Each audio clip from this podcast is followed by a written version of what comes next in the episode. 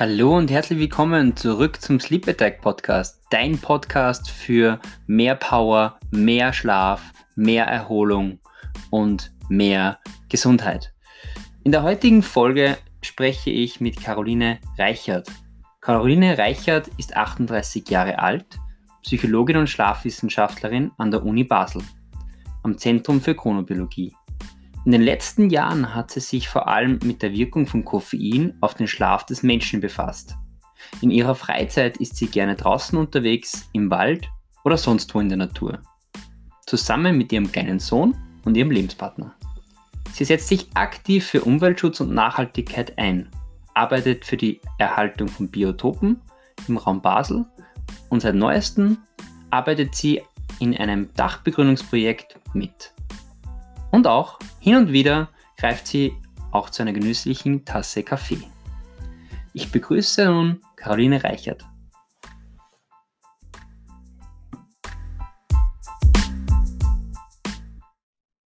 Ja, hallo, herzlich willkommen, liebe Caroline, ähm, beim Sleep Attack Podcast. Wie geht es dir? Oh, mir geht es eigentlich gerade ähm, ganz gut, Dankeschön. Ich sehe, du sitzt wahrscheinlich gerade auch im Büro, so wie alle, die was jetzt gerade ähm, ähm, in der Quarantäne sind oder beziehungsweise im Homeoffice. Ähm, und ähm, ich sehe auch, es ist relativ schön bei dir. Ja, ich bemühe mich äh, auch ein paar Pflanzen zu haben in meinem Büro und ein bisschen Licht und so, dass ich mich hier auch wohlfühlen kann. Äh, ja, im Büro verbringt man ja doch auch viel Zeit. Mhm. Ja, und du bist in der Schweiz gerade, ist das auch richtig? Genau, ja.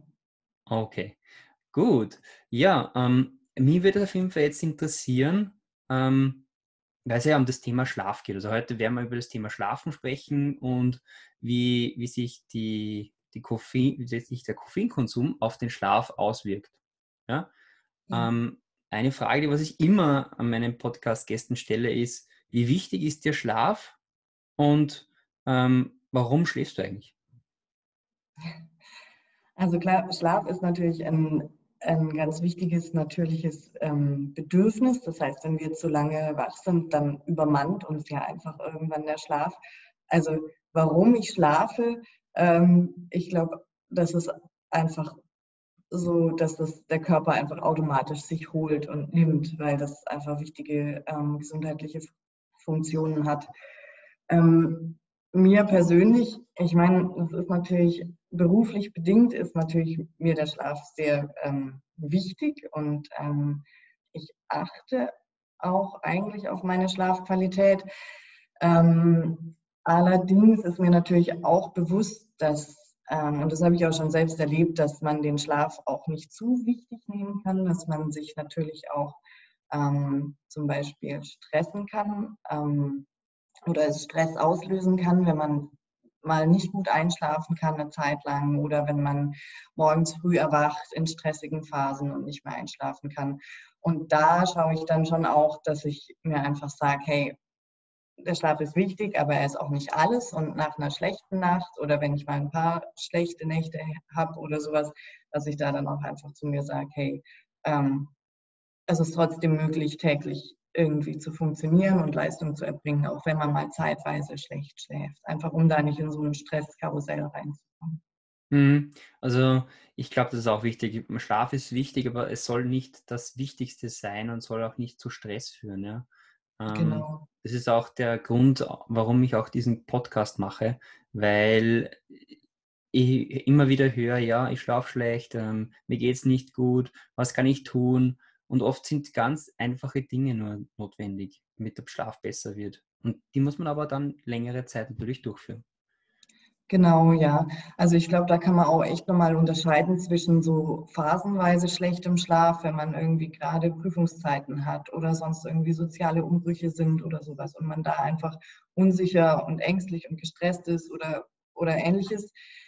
Ähm, und natürlich auch dem Zustand, wenn wirklich so eine Phase länger andauern sollte und wenn Leute wirklich anfangen, da auch einen sehr starken Leidensdruck zu entwickeln, dann muss man natürlich auch nochmal anders schauen. Da kann man ja auch ähm, dann medizinische Hilfe suchen und schauen, ob man da irgendwas machen kann. Aber es ist natürlich schon so, dass jetzt zum Beispiel bei, ähm, bei der klassischen Schlaflosigkeit so ähm, verhaltenstherapeutische Maßnahmen, das heißt Maßnahmen, die wir an unserem eigenen Verhalten ändern können. Das ist nicht immer einfach, aber die wir ändern können, ohne jetzt pharmakologische Intervention, dass die sehr effektiv sind. Also das ist das, was wahrscheinlich du meinst, oder dass man selbst ähm, was ändern kann, um wieder einen besseren Schlaf auch zu bekommen. Genau, Verhaltensveränderungen gehen es vor allem bei mir. Genau. Ähm, und Verhalten und Verhältnis. Ja, natürlich gibt es Situationen, wo ich wirklich vielleicht für kurze Zeit auch ähm, Medikamente brauche, ähm, weil es einfach nicht anders geht. Aber ich bin schon Verfechter davon, dass man sehr vieles durch sein Mindset und durch sein Verhalten ähm, verändern kann. Mhm. Und, ähm, und da ist auch die, ähm, ganz wichtig, meiner Meinung nach, die Abendroutine. Mhm. Und wie sieht es bei dir aus? Wie sieht deine Abendroutine aus? Also meine Abendroutine ist eigentlich eine reine Katastrophe. Das darf man, das darf man eigentlich ähm, ja so gar nicht sagen. Aber ähm, also ehrlich gesagt habe ich natürlich die, die übliche Abendroutine, die wahrscheinlich jeder von uns hat, also Zähne putzen etc.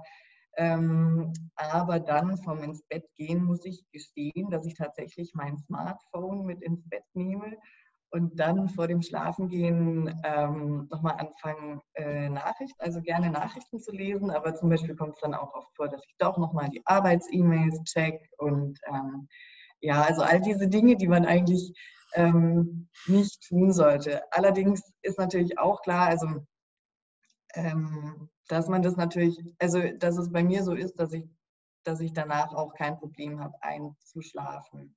Also wenn ich merke, dass ich dann wirklich ähm, eine Weile wach liege, weil ich irgendwie ähm, jetzt drüber grübel, weil mir irgendwas Sorgen bereitet, was ich gelesen habe oder sowas, dann versuche ich das schon ähm, am nächsten Tag oder ein paar Tage später auch ähm, wieder zu ändern. Mhm. Genau. Okay.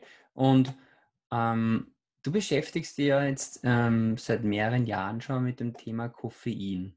Mhm. Ja? Und wie es auf den Schlaf wirkt. Woher kommt dieses Interesse? Beziehungsweise ähm, gibt es auch schon wissenschaftliche Erkenntnisse, wie Koffein ähm, wirkt? Und was, was sind deine persönlichen Erfahrungen mit Koffein? Mhm. Also was ich an Koffein eben sehr spannend finde, ist, dass es ähm, eine, äh, im Prinzip ähm, ja, eine pharmakologische Substanz ist, die ganz viele Leute tagtäglich konsumieren und dass es irgendwie so eine Art auch in unserer Kultur verwurzelt ist, Koffein zu konsumieren.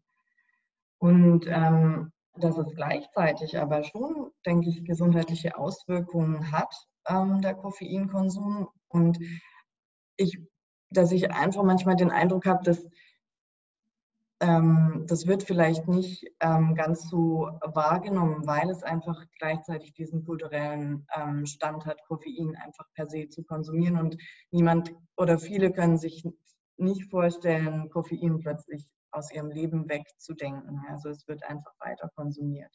Und was aber gleichzeitig trotzdem, finde ich, auch sehr interessant ist, ist, dass es so zu sein scheint, ist es nicht wie bei anderen Drogen so, dass die Gefahr besteht, dass wir wirklich ähm, zu viel konsumieren und dadurch beispielsweise unsere ähm, sozialen oder, oder ähm, beruflichen Verpflichtungen oder ähnliches vernachlässigen, sondern beim Koffein ist es sehr, sehr häufig so, dass wenn wir merken, wir haben zu viel konsumiert, dann schrauben wir unseren Konsum wieder auf ein Level runter, wo es für uns einigermaßen erträglich ist.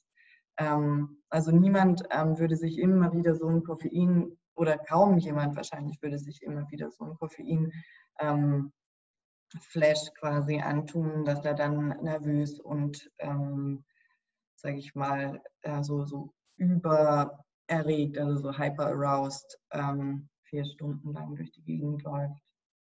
Mhm.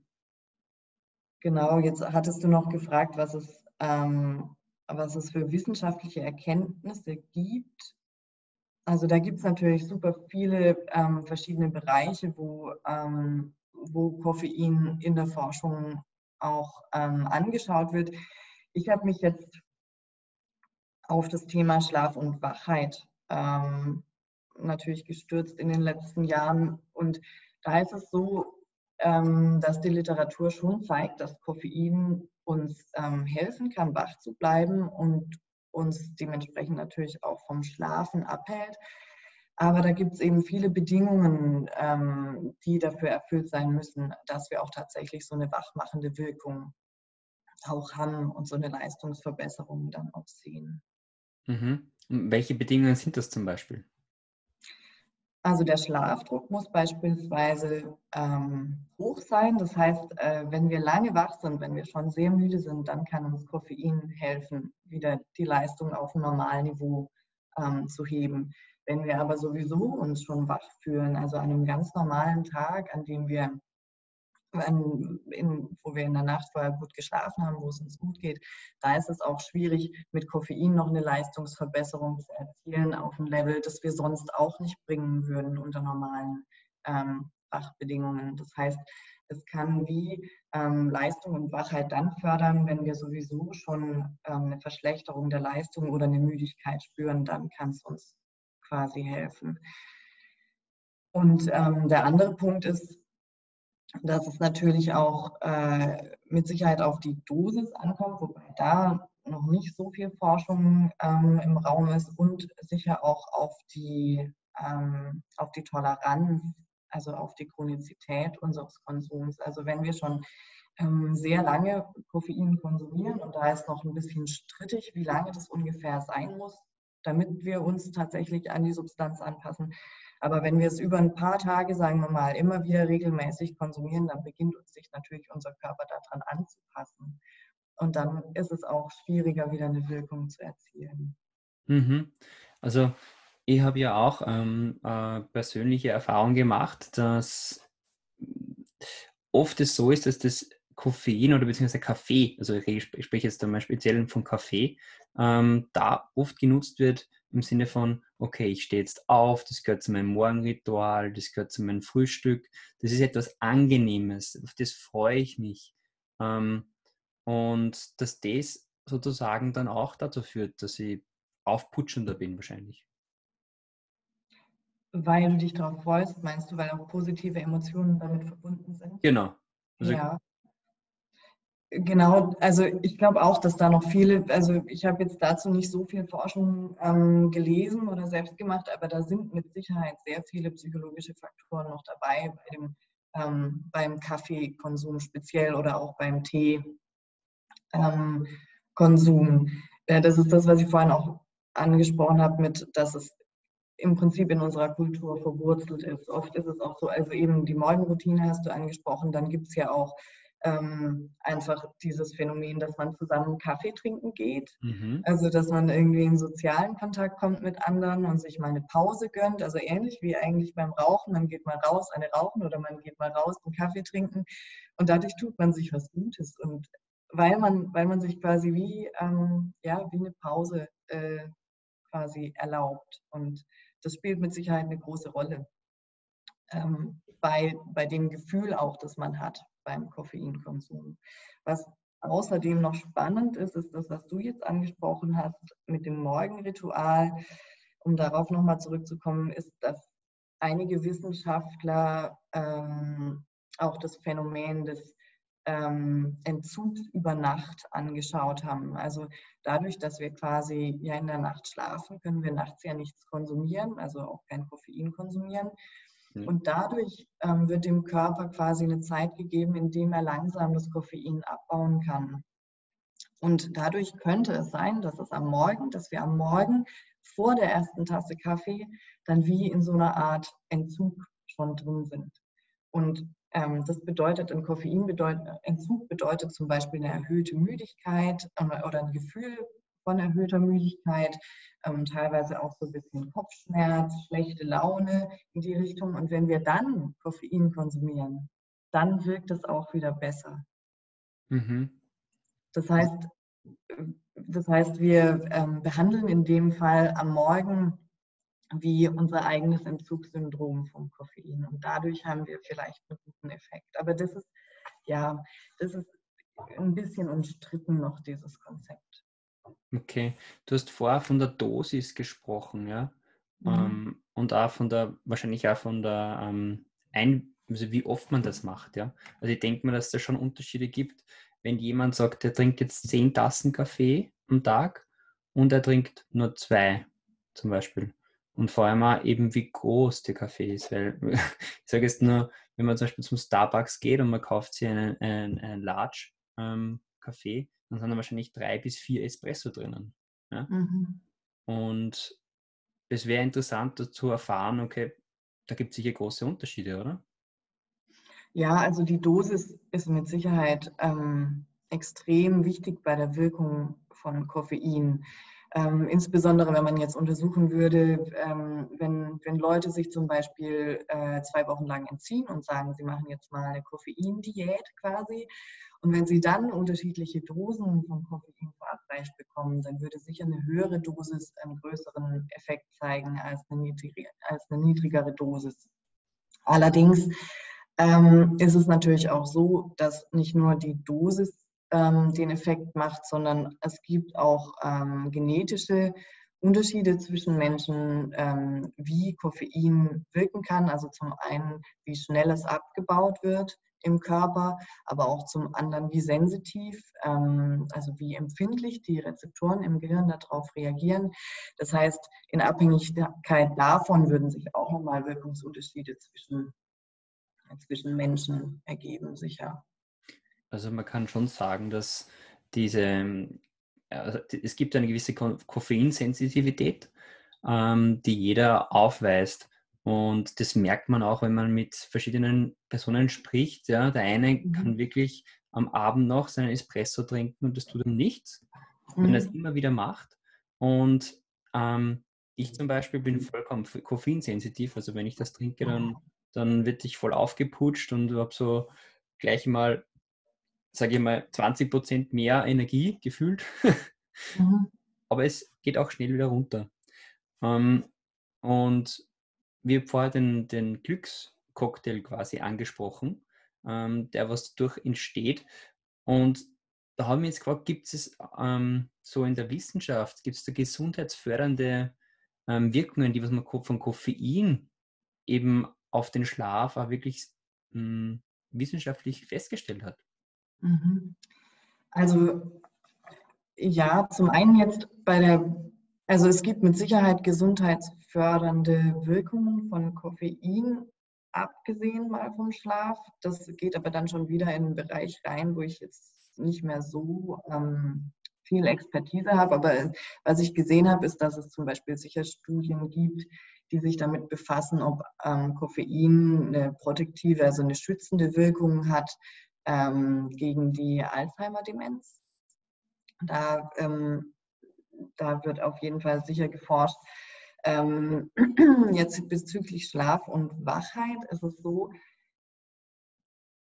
dass ich jetzt nicht direkt sagen würde, dass ähm, Koffein eine gesundheitsfördernde Wirkung bezüglich des Schlafes hat, weil es ist eigentlich eher ein Stoff, der den Schlaf stört, der unseren Tiefschlaf reduziert und auch die Inten also in der Dauer, aber auch in der Intensität. Und dieser Tiefschlaf ist was, ähm, was wir ganz dringend benötigen, um uns zu erholen von den, ähm, von den, sag ich mal, ähm, Anstrengungen des Tages und der Wachheit. Allerdings, was sehr interessant ist, ist diesbezüglich, ähm, dass es da wahrscheinlich Unterschiede zwischen chronischem und akutem Koffeinkonsum gibt. Also wenn ich akut Koffein konsumiere, das heißt einmal zum Beispiel ausnahmsweise vorm ins Bett gehen, dann stört das Koffein meinen Schlaf und reduziert, wie gesagt, vor allem diese Tiefschlafphasen, aber auch insgesamt ähm, die Schlafkontinuität und der Schlaf wird, wird öfter unterbrochen. Aber es gibt jetzt, ich glaube, 2018 kam die Studie raus, ähm, äh, eine Untersuchung an, an Nagetieren, das heißt, im, im, das war ein Tierexperiment. Und da wurde berichtet, dass die Tiere, die chronisch Koffein konsumieren, also jeden Tag quasi Koffein im Trinkwasser hatten, dass die mit der Zeit eigentlich ruhiger geschlafen haben.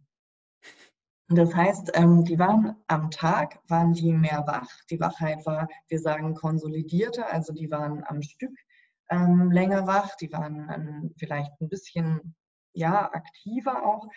Und ähm, dann während, des, während der Nacht war quasi die, die, die Nacht war dann quasi ruhiger. Also sie hatten ein bisschen mehr Schlaf insgesamt. Das heißt, man könnte sich auch, das ist jetzt nur eine Untersuchung und die ist im Tierbereich. Das heißt, es ist ähm, schwierig, das vielleicht so eins zu eins auf den Menschen zu übertragen. Da brauchen wir sicher noch mehr Studien.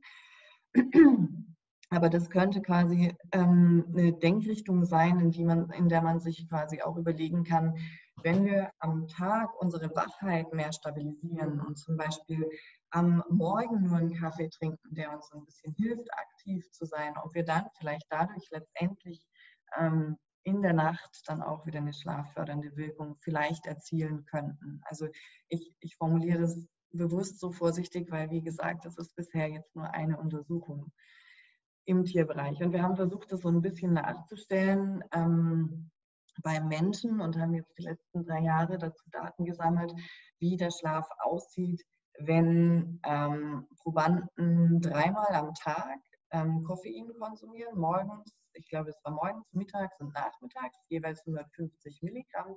Das heißt, es sind so insgesamt, also eineinhalb Tassen Kaffee jeweils, also so vier bis fünf Tassen Kaffee am Tag.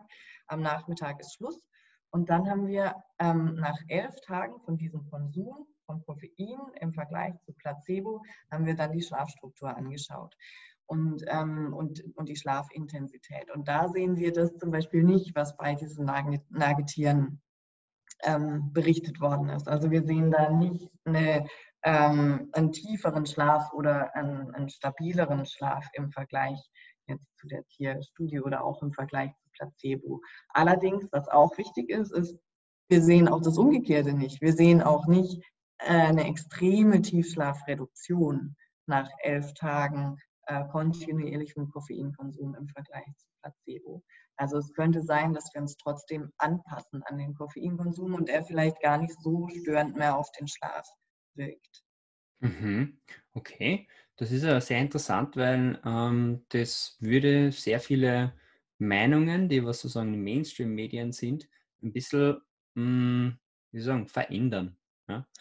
Genau, ja. Also für mich ist es manchmal sehr schwierig einzuschätzen, was in den Mainstream-Medien noch unterwegs ist, weil ich einfach, glaube ich, schon oft diese Brille auf habe und mhm. ähm, oft denke, viele Leute denken, dass Koffein ähm, den Schlaf stört, aber, aber ich kann es nicht mehr sicher einschätzen, was da tatsächlich kursiert. Aber mit Sicherheit, also was mit Sicherheit der Fall ist, ist, dass man zwischen chronischem und akutem Konsum mit Sicherheit unterscheiden muss. Da gibt es auch noch eine andere Studie, die wurde schon Ah, ich glaube, die ist schon in den 90er Jahren publiziert worden, ähm, wo sie auch, wo sie eine extrem hohe Dosis verabreicht haben. Also die haben den Probanden ähm, täglich die Dosis von 24 Espressi verabreicht.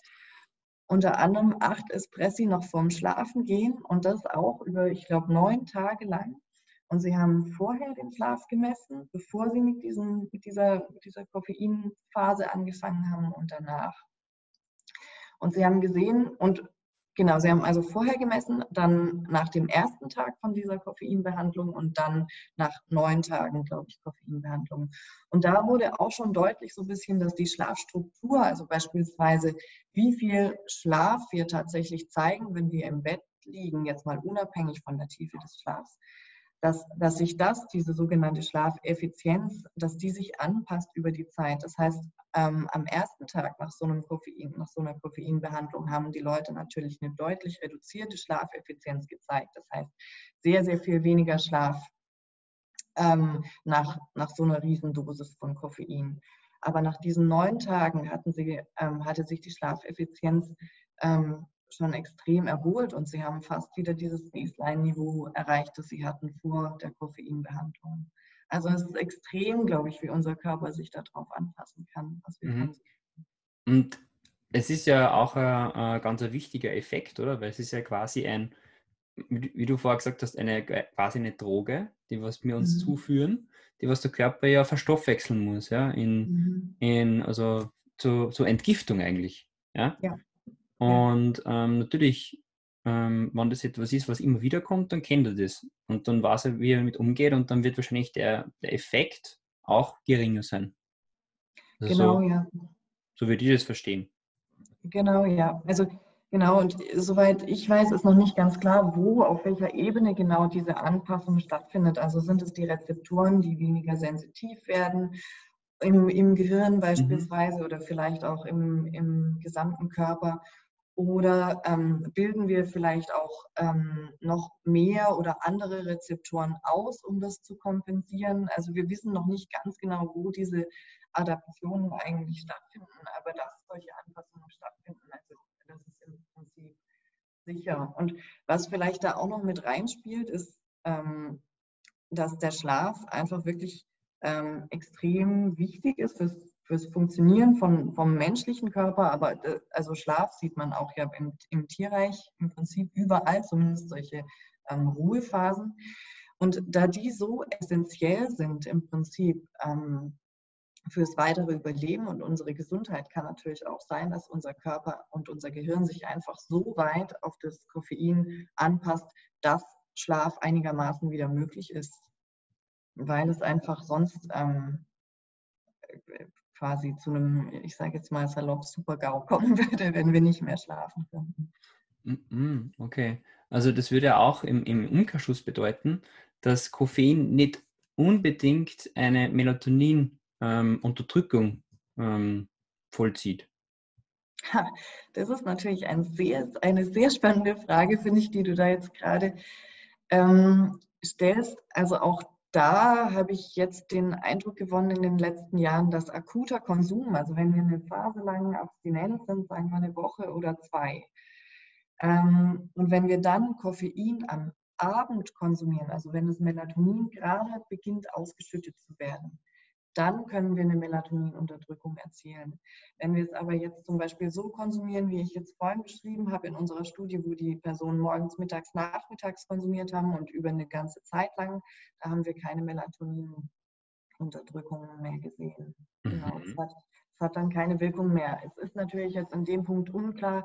Wir können jetzt nicht genau sagen, lag das daran, dass die Leute sich adaptiert haben an die Substanz oder lag es auch am Timing, also am Zeitpunkt von der Koffeingabe, dass wir da keine Unterschiede gesehen haben, weil wir haben es eben am Nachmittag gegeben.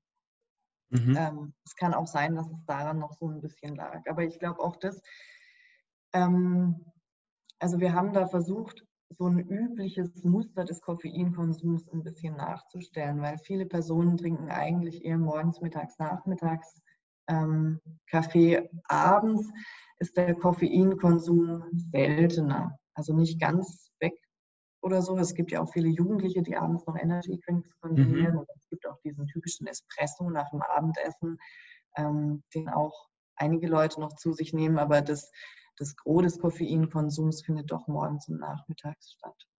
Mhm.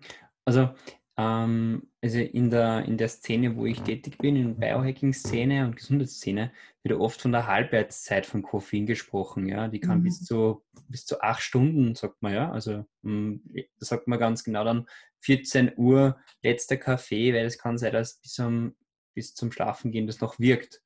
Ähm, und das kann man jetzt auch ein bisschen quasi ein bisschen widerlegen mit dieser Studie?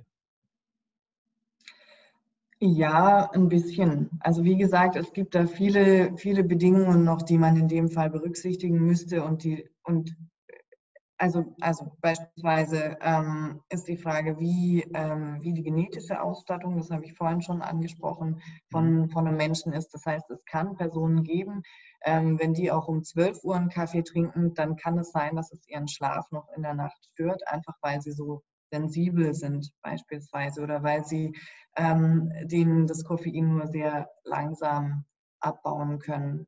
Dann gibt es vielleicht auch noch Unterschiede zwischen verschiedenen Altersgruppen. Ähm, hier ist es so, dass man annehmen könnte, dass zum Beispiel ältere Personen so ab 60, 70 Jahren eventuell weniger sensitiv sind und auf Koffein, Koffein zum Beispiel auch noch am Nachmittagabend konsumieren können und nicht so häufig ähm, schlafstörende Effekte zeigen, wie zum Beispiel Personen jetzt ähm, in, in unserem Alter, also im Erwachsenenalter. Das könnte eine Rolle spielen. Und was auch noch wichtig ist es jetzt bei unserer Studie, ähm, dass wir nur Männer bisher untersucht haben. Ähm, das heißt, es gibt bisher noch keine Studie, die das auch bei Frauen zeigt. Wir nehmen zwar jetzt nicht speziell an, dass Frauen und Männer da unterschiedlich metabolisieren, aber das ist einfach nur, um, um darzustellen, das sind jetzt ein, zwei Studien, die das bisher gezeigt haben, aber, aber man bräuchte quasi sicher noch mehrere Replikationen, um dann sicher davon auszugehen. Mhm. Also ist auf jeden Fall noch viel ähm, Spielraum für Studien, was Koffein betrifft. Mhm. Und mhm. ähm, da ist dann auch für mich die Frage, okay, ähm, du hast vorher auch gesprochen von Koffein in Energy Drinks. Ja? Mhm. Ist es dann eine, ich sage mal, ist es dann die gleiche Substanz, die was da enthalten ist? Oder ist es etwas anderes? Kann man da sagen, ist es ein anderer Koffeintyp? Oder kann man das zu verstehen? Weil man sagt ja immer, dass die Energy Drinks viel stärker wirken als der Springkaffee. Mhm. Also das Koffein an sich ist ähm, meines Wissens nach exakt dasselbe. Aber natürlich kommen da ja noch andere Zusatzstoffe in den Energy Drinks dazu. Da ist ja jede Menge Zucker auch dabei, was mhm. sicher aufputschend wirkt und ähm, auch, glaube ich, teilweise Taurin, wobei es da, glaube ich, relativ wenig Forschung gibt, was den Schlaf angeht. Also da kommen ja die ganzen Zusatzstoffe noch dazu, die sich ähm, vom, also die vielleicht noch zusätzlich aufputschend wirken. Ansonsten ist es aber, muss ich noch dazu sagen, glaube, für viele überraschend, dass ähm, jetzt in diesen typischen 250 Milliliter ähm, Energy Drink Dosen, dass da oft weniger Koffein drin ist, ist als in einer durchschnittlichen Tasse Kaffee.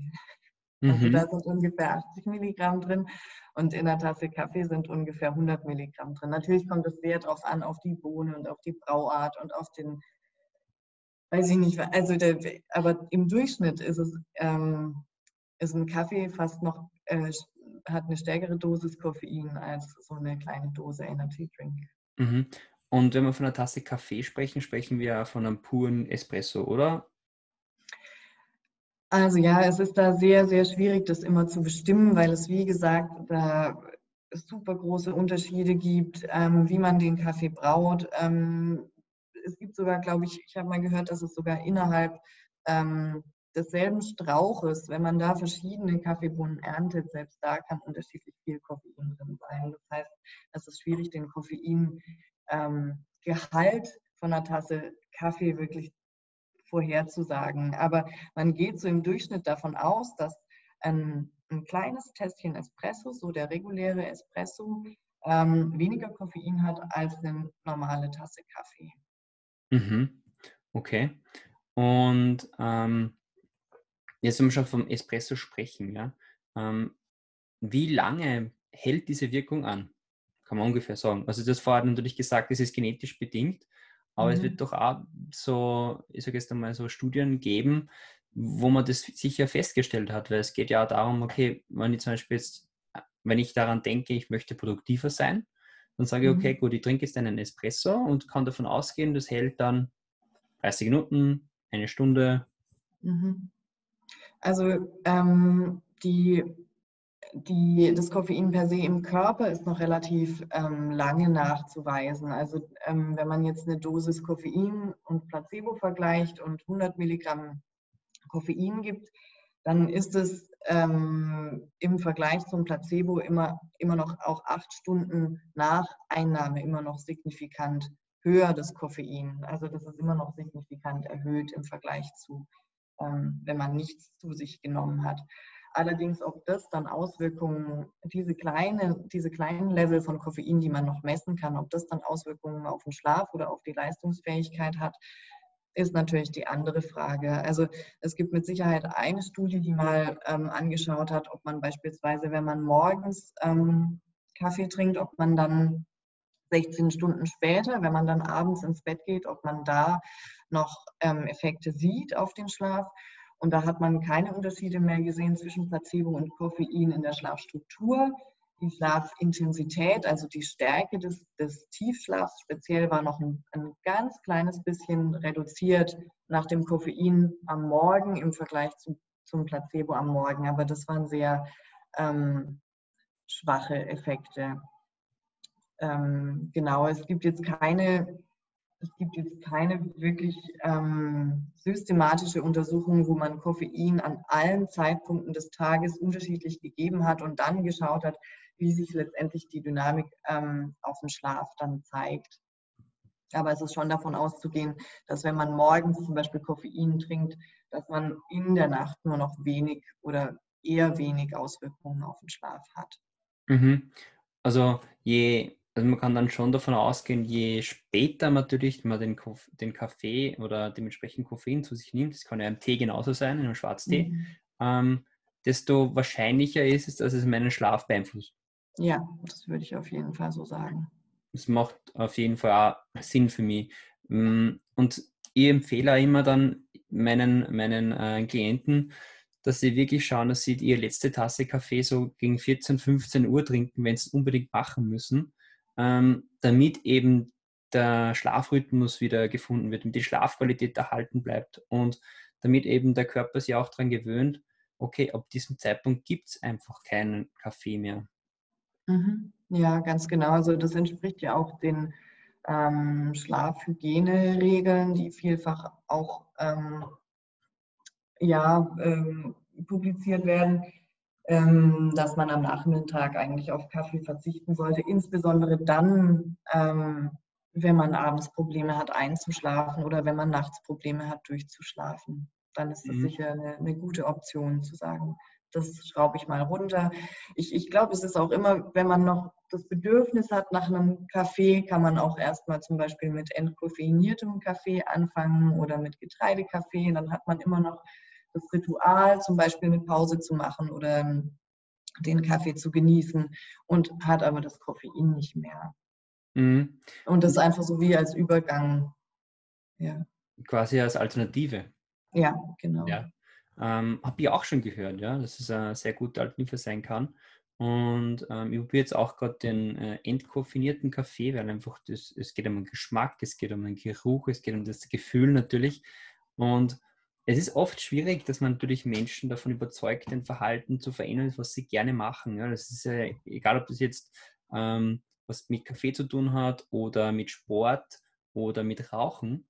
Ähm, und es geht, immer darf, es geht immer davon aus, dass der Mensch das verändern möchte. Und diese Komponente, sage ich mal, sollte man nicht außer Acht lassen. Und trotzdem ist so, dass das halt ein, ein, ein Kaffee wird immer positiv behaftet, also nie schlecht behaftet.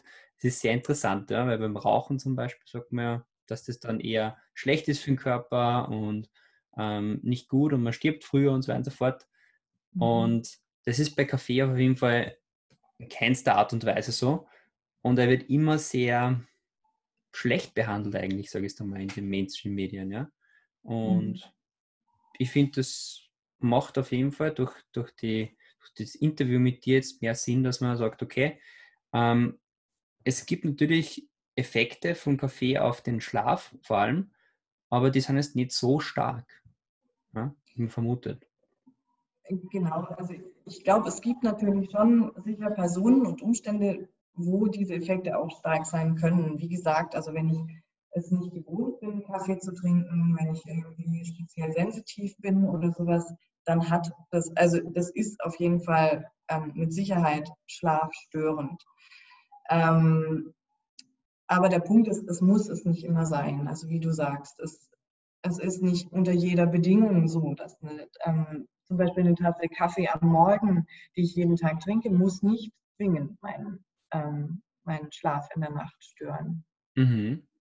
Ja, und jetzt habe ich nur, während wir jetzt ähm, gesprochen haben, habe ich darüber nachgedacht, okay, wenn ich jetzt zum Beispiel ähm, in Italien bin oder in Spanien, ähm, da trinken die Menschen am Abend immer ähm, einen Espresso und ähm, am nächsten Tag auch sozusagen gut ausgeschlafen. Zumindest wirken sie so. Und dann, mhm. dann redet man mit Personen aus Österreich und sagt, ja, ich mache das jetzt schon längere Zeit am Abend und das ist, ist kein Problem für mich. Ja, und das mhm. bestätigt natürlich wieder diese, diese Aussage von dir, dass es genetisch bedingt ist und da koffeinsensitiv ist. Ja. Ähm, und genau, deswegen genau, genetisch und auch, und auch altersbedingt teilweise. Mhm. Also ich glaube, ja.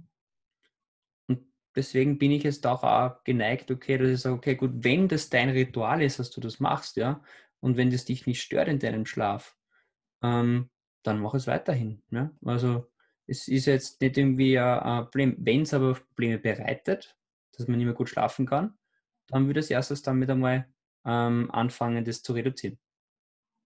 Genau, also das denke ich auch ist sehr wesentlich an jetzt auch unserem Gespräch nochmal zu sagen, ähm, wenn es Leute gibt, die ähm, von sich selbst sagen, dass sie, dass sie nicht erholsam schlafen oder dass sie abends Probleme haben einzuschlafen oder die sich Sorgen um den Schlaf machen. Ähm, da ist es schon eine wichtige Stellschraube am Koffein zu drehen. Und ähm, das andere, was hier vielleicht auch noch wichtig ist, ist, dass beispielsweise in unseren Daten jetzt es so ist, dass, ähm, dass wir keine, wir sehen keine Effekte beispielsweise von diesem chronischen Koffeinkonsum im Vergleich zum Placebo auf den Tiefschlaf, also auf diesen Schlaf, der ähm, oder auf die Intensität des Tiefschlafs oder die Dauer des Tiefschlafs. Ähm, aber wir sehen schon Veränderungen im Schlaf. Also es könnte schon sein, dass es irgendwas mit, mit unserem Schlaf macht, aber sehr wahrscheinlich verändert es nicht ähm, die Komponenten im Schlaf, die für uns besonders wichtig sind, um am nächsten Tag erholt aufzuwachen. Mhm. Okay, ja. Und du hast jetzt schon davon gesprochen, von einem erholsamen Schlaf und entspannten Schlaf. Jetzt würde mich interessieren, was sind deine drei wichtigsten Tipps für erholsamen Schlaf? Oder hast du welche? Ähm, also ich glaube, da kann ich, da kann ich nicht viel dem hinzufügen, was sowieso, glaube ich, schon sehr vielen bekannt ist. Ähm, für, für mich persönlich oder auch generell ist es sicher wichtig, ähm, sich äh, zu bewegen und, am, und zwar am Tageslicht zu bewegen, am besten morgens oder vormittags, aber auch sonst. Ich glaube, das ist, das ist für mich persönlich zumindest eine sehr, ein sehr wichtiger Schlaftipp. Rausgehen, es muss nicht Extremsport sein, ähm, einfach mal spazieren oder vielleicht auch Sport machen. Ähm, aber das hilft mit Sicherheit am Abend ähm, besser einzuschlafen. Das andere ist ähm, natürlich einfacher gesagt als getan, aber Stress reduzieren am Abend. Ähm, also ich versuche mir manchmal in sehr stressigen Phasen um, um eine Pufferzone am Abend zu schaffen, bevor ich schlafen gehe, in der ich nochmal einfach ähm, runterkommen kann von dem, was mich, was mich stresst. In, die, ja, in die, dass ich einfach mal eine Zeit habe, in der ich irgendwas anderes tue, als mich mit dem Stress zu beschäftigen. Und um, damit das gelingt, ist für mich persönlich ähm, sehr hilfreich, ähm, meine Gedanken zu externalisieren, also mich hinzusetzen und einfach aufzuschreiben, äh, was mich gerade stresst, wie ich damit umgehen kann, was mich erwartet. Und dann, wenn es aufgeschrieben ist, kann ich sie beiseite legen und ähm, mir dann eine ruhige Zone noch schaffen, bevor ich ins Bett gehe. Das muss jetzt nicht bei jedem so gut klappen, aber das ist zumindest für mich persönlich ähm, wirksam. Mhm. Hört sich auf jeden Fall sehr gut an. Also einfach umsetzbar einfach auch. Ja. Oft, denkt, oft, oft ähm, ist ja das Problem die Umsetzbarkeit. Ja. Ähm, genau.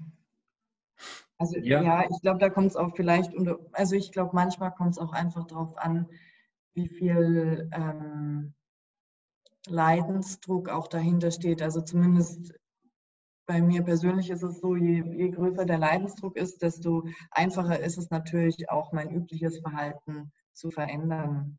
Und solange ich nicht so richtig ähm, Druck habe, also ist vorhin wie bei dir angesprochen, zum Beispiel beim Rauchen oder, oder ähnlichem, solange man nicht wirklich Druck hat, was zu tun, ähm, fällt es schwer, was zu verändern. Mhm, stimmt. Und ähm, meine letzte Frage an dich ist, ähm, wenn du 25 Stunden anstatt 24 Stunden zur Verfügung hättest, was würdest du mit dieser zusätzlichen Stunde machen? Also ich glaube, ich würde gerne äh, irgendwas machen, was mir Spaß macht. Also äh, äh, draußen sein, ähm, in der Natur, vielleicht wandern oder joggen oder klettern oder sonst irgendwas.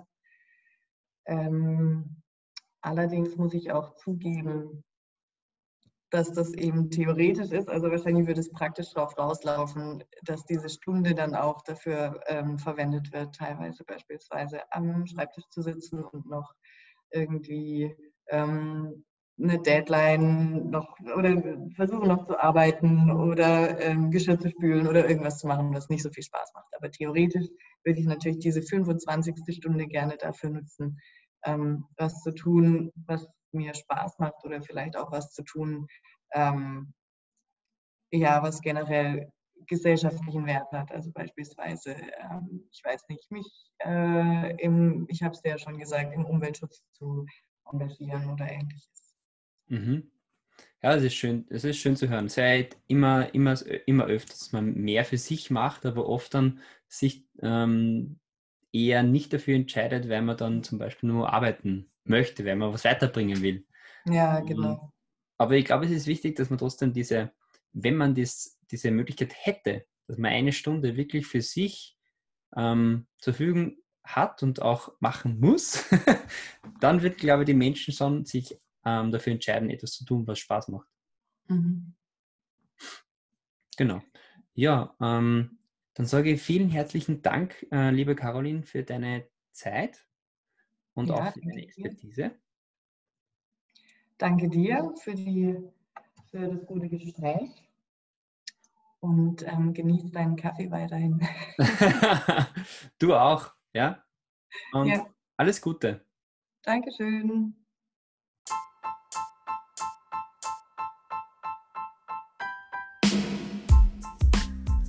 So, das war's wieder mit einer neuen Folge des Sleep Attack Podcasts. Die heutige Folge fand ich wirklich sehr spannend. Ich konnte wirklich einiges mitnehmen, vor allem weil ich hin und wieder auch Kaffee trinke. Und ich glaube, ihr konntet euch auch einiges mitnehmen, vor allem wie effektiv ist nun Koffein und wann soll ich es nutzen. Wenn euch diese Folge gefallen hat, würde ich mich freuen, wenn ihr sie an Freunde weiterleitet und an Bekannte, die diese Informationen für wichtig erachten. Wenn ihr euch zusätzlich noch etwas Zeit nehmen würdet, würde ich mich über eine Bewertung auf Apple iTunes freuen, beziehungsweise könnt ihr mir auch auf, auf Spotify folgen und ähm, mir eine Nachricht hinterlassen. Ich wünsche euch noch einen schönen Tag. Bis zur nächsten Folge.